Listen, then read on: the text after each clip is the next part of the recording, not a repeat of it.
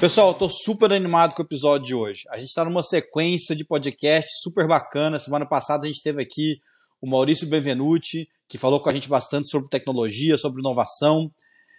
E hoje vai ser um papo sensacional. O convidado de hoje é um empresário brasileiro que teve que se reinventar várias vezes.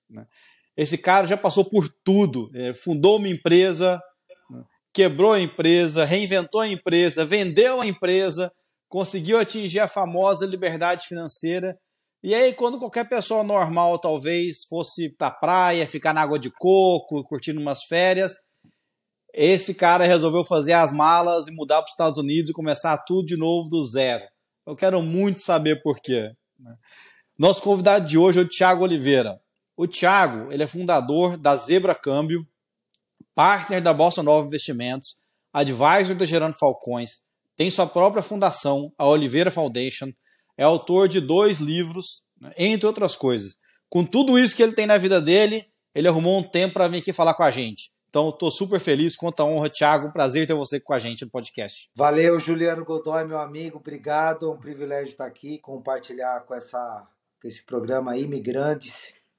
Imigrantes, né? É um programa que traz aqui a trajetória de empreendedores, de desafios que é mudar, acho que você vai explorar isso um pouco mais, né, também. E obrigado pelo convite, cara, tô super animado. Eu falo muito que é não é contar o quanto de dinheiro que eu conquistei, mas principalmente o que eu superei, né? Eu acho que é isso que me, me motiva, isso que é meu propósito hoje, ajudar outras pessoas a, a também ter alguma alguma outra visão do mundo, né?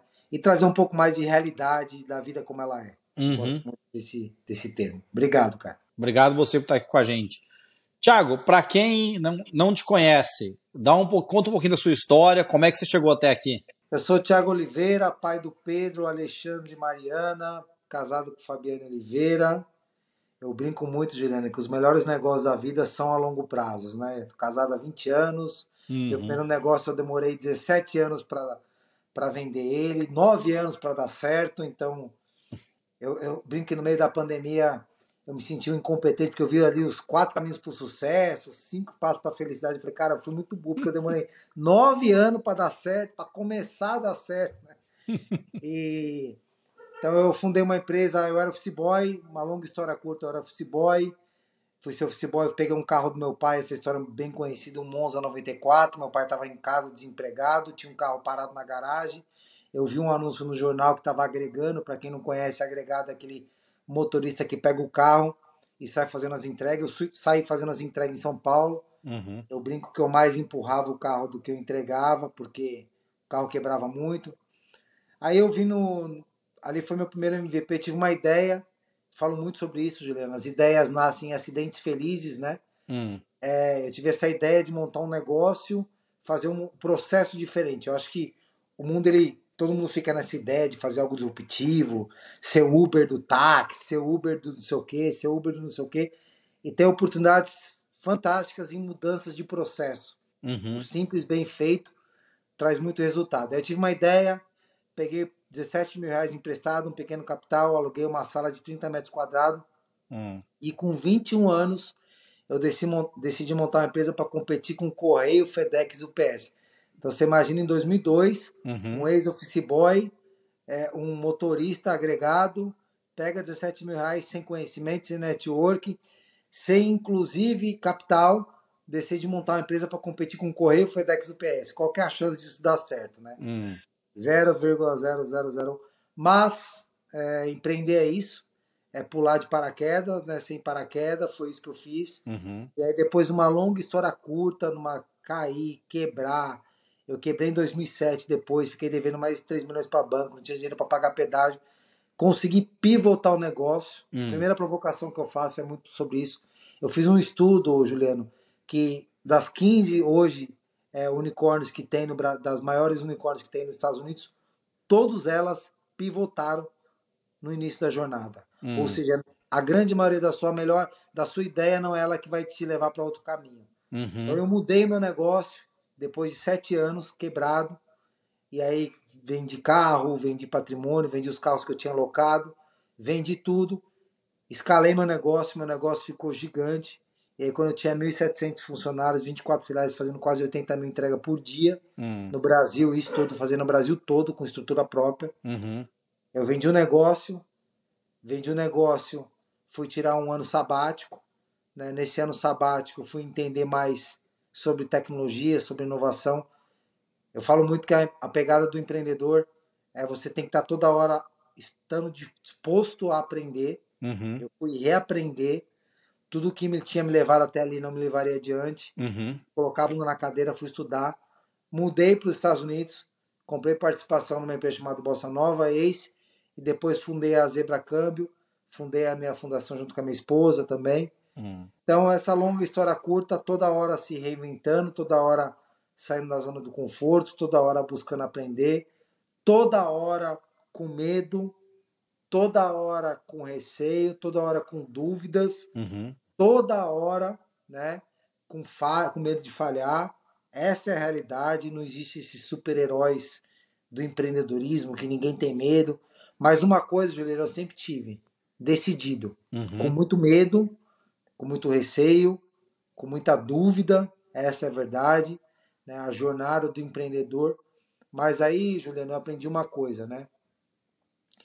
Que a maior crise da nossa geração é a ansiedade ou depressão. Ou nós estamos preocupados com o futuro ou nós estamos presos no passado. Uhum. Porque a todo momento é vendido pra gente que o sucesso está no fim.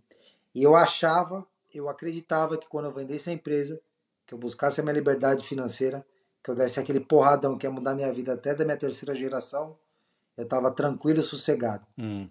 Em um ano, entendi que não era sobre o quanto você ganhava de dinheiro, era sobre que você, o quanto você impactar na outras vidas de outras pessoas. Uhum.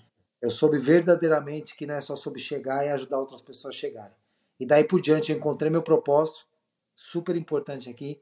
Eu fiquei 16 anos como empresário, sem propósito nenhum. Uhum. Eu tinha um objetivo e uma missão: mudar minha vida financeira da minha família. Depois que eu me encontrei o propósito. Uhum. E aí eu voltei a empreender, mas agora com propósito. Essa é uma longa história curta. Essa é a minha jornada.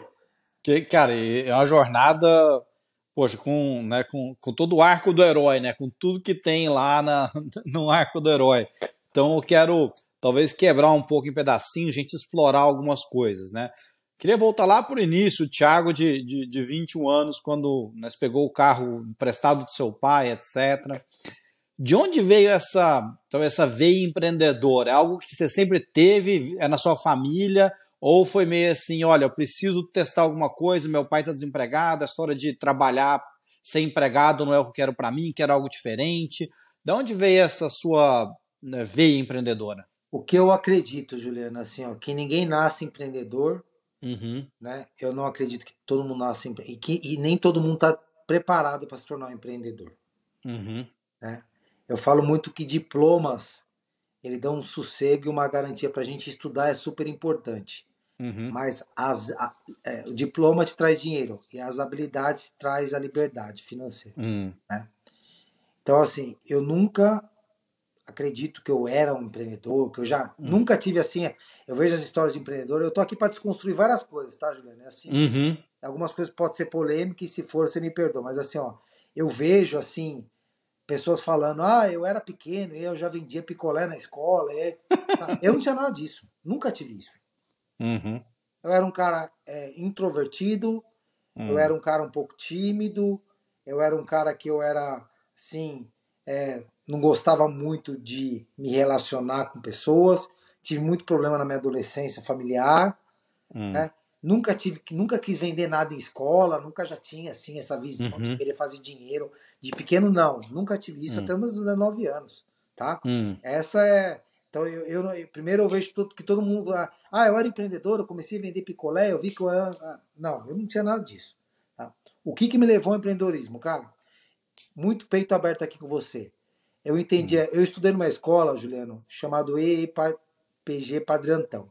Né? Escola Hum. estadual, primeiro e, segundo, primeiro e segundo grau, chamado Padre Antão. O lema da escola era Entra burro e sai ladrão uhum, da escola estadual do governo.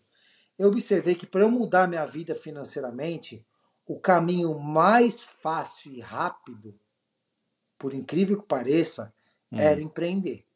uhum, Então, é, eu acho que é, a nossa fundação trabalha muito habilidades socioemocionais, né? Uhum. E uma das coisas que a gente fala muito é o ambiente que você está inserido. Uhum. Então, eu quando eu fui trabalhar como, olha que interessante, quando eu fui trabalhar como motorista, eu comecei a frequentar lugares a qual eu nunca tinha frequentado. Uhum. Shopping Guatemi em São Paulo, regiões muito finas. Isso me despertou uma ambição hum. muito grande. E daí veio minha vontade de empreender. Uhum. Aonde que me despertou a vontade de empreender? Ambição. Uhum. E eu sinto hoje, na nossa geração, talvez por uma facilidade, eu tô falando inclusive até às vezes dos meus filhos, uma uhum. facilidade de você ter tudo muito mais prático, ter tudo na mão. Ah, a juventude não tem ambição. Hum. Primeiro, a gente construiu que você ganhar dinheiro é ruim. Segundo, a gente construiu que você ter ambição é ruim. Cara, ganância é ruim.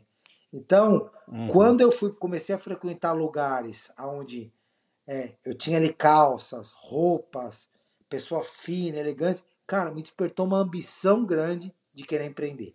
E uhum. foi daí que eu comecei a empreender. E aí uma coisa interessante aconteceu também, que eu observei que esse era o caminho que eu poderia, quando eu comecei a estudar quem eram os ricos, que eram as pessoas mais bem-sucedidas financeiramente, uhum. Perceber que era tudo empresário. Ou a Sim. grande maioria, ou executivos se levam um cargo muito alto dentro da empresa. Aí eu comecei a fazer quando falei, cara, qual que é a chance você não ter inglês, português muito ruim, estudou na escola do governo, teu network é pequeno, qual que é o caminho mais fácil para você dar certo? Empreendendo. E aí eu fui uhum. Tiago, quero explorar um pouco mais desse tema, porque assim, você falou várias coisas aqui que eu particularmente tenho, tenho interesse, tenho minhas opiniões e que e achei interessante para discutir com você. Tem a ver sobre geração também, sobre como as pessoas enxergam as coisas.